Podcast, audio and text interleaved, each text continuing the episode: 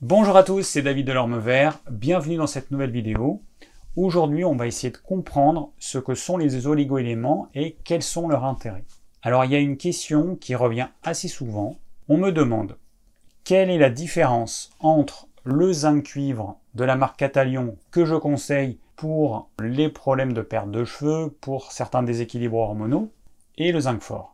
Et on me demande aussi, est-ce que si je prends par exemple du zinc fort, ça a un intérêt de prendre du zinc cuivre? Dans les deux cas, il y a le mot zinc, donc on pourrait se dire, bah après tout, c'est la même chose. Mais ça n'a rien à voir. Pour que vous compreniez ce qu'est un oligoélément et quel est son intérêt dans le corps, je vais vous expliquer à quoi ils servent. Dans le corps, on a des réactions biochimiques, on a des outils qu'on appelle des enzymes, ce sont des protéines qui vont servir à coller des molécules, à couper des molécules. Bon, c'est assez basique. Pour que ces réactions puissent se faire à une vitesse normale, il y a besoin de ce qu'on appelle un catalyseur. Un catalyseur en chimie, eh ben, c'est une substance sans laquelle la réaction prend des heures, des jours. Quand on met ce catalyseur, qui est une substance minérale le plus souvent, la réaction est 100 fois, 1000 fois, 10 000 fois plus rapide. Ben, dans notre corps, c'est pareil. Les oligoéléments, ils vont jouer le rôle de catalyseur. Par exemple, votre corps, il va fabriquer des protéines, il va fabriquer certaines, molécules antioxydantes, il a besoin de ces molécules assez rapidement. Si au lieu de fabriquer euh, ce type de molécules en une heure ou en 10 minutes, il a besoin d'un mois, vous vous rendez compte qu'il y a un problème. Donc les oligoéléments vont permettre de potentialiser les réactions biochimiques et donc que ce soit sous forme de zinc, de magnésium, de fer, de tout ce que vous voulez, ces éléments ont besoin d'être présents en quantité infime sous une forme particulière. Catalion notamment propose des oligoéléments sous c'est ce qu'on appelle des oligoéléments biocatalytiques sous une forme euh, ionique directement assimilable que notre corps va pouvoir utiliser pour faire en sorte que les réactions, les réactions chimiques dans notre corps se fassent à une vitesse normale. Donc quand on prend du zinc cuivre catalion, ce complexe d'oligoéléments, on s'est rendu compte par l'expérimentation que ça avait une action sur notamment l'hypophyse, qui est le chef d'orchestre du système hormonal, et que en cas de déséquilibre de l'hypophyse, dans la plupart des cas, ce complexe d'oligoéléments permet de rééquilibrer l'hypophyse et faire en sorte que l'hypophyse puisse fonctionner normalement. Le zinc cuivre ne va absolument pas combler une carence nutritionnelle en zinc.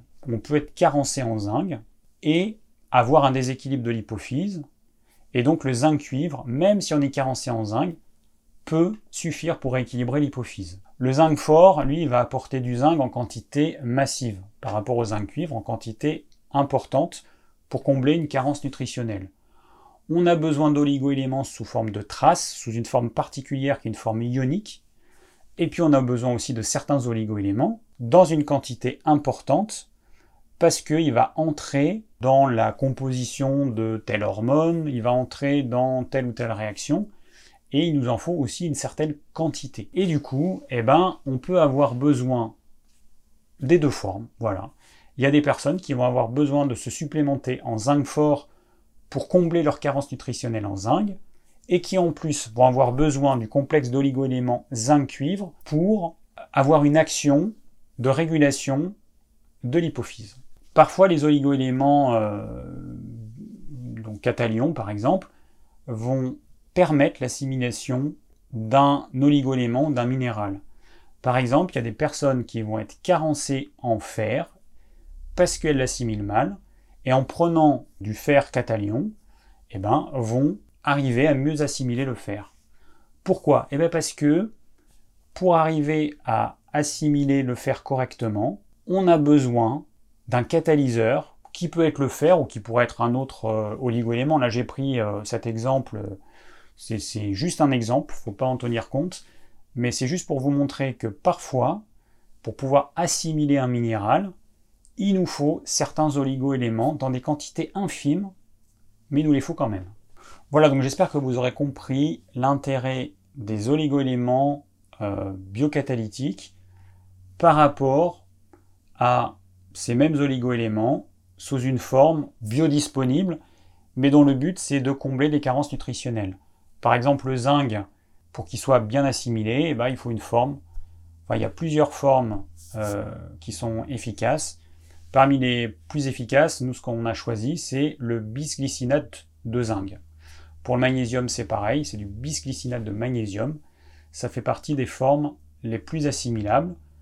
Quand vous prenez une forme peu assimilable, eh ben vous allez avoir souvent des effets secondaires. Par exemple, il y a des formes de magnésium, comme le chlorure de magnésium, comme le sulfate de magnésium, ou l'oxyde de magnésium, qui sont des formes peu assimilables du magnésium, qui vont entraîner des diarrhées, une espèce de purge, parce que euh, pour le corps, c'est une forme qui n'est pas assimilable et il va l'éliminer. Il considère que c'est un, agent étranger euh, indésirable et il va l'éliminer. On n'aura pas ça avec le bisglycinate de magnésium ou avec le bisglycinate de zinc.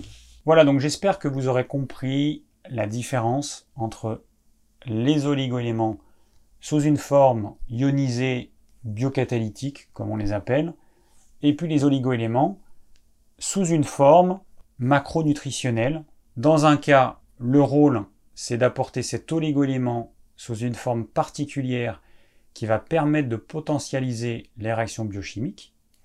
Et dans l'autre cas, eh ben, cet oligoélément, il va avoir une forme qui va permettre de combler nos carences nutritionnelles et d'avoir la quantité de cet oligoélément dont notre corps a besoin. Et donc, il arrive des cas où on a besoin des deux sous une forme pour combler nos carences nutritionnelles et sous une forme d'oligoéléments ionisés pour potentialiser les réactions biochimiques dans le corps. Merci d'avoir suivi cette vidéo, j'espère qu'elle vous aura plu, qu'elle vous aura permis de comprendre la différence entre ces deux formes d'oligoéléments. Si vous avez des questions, n'hésitez pas à les laisser en commentaire. Je vous rappelle que dans la description de cette vidéo, vous avez le plan de la vidéo et plein d'autres informations. Et je vous dis à très bientôt pour de nouvelles vidéos.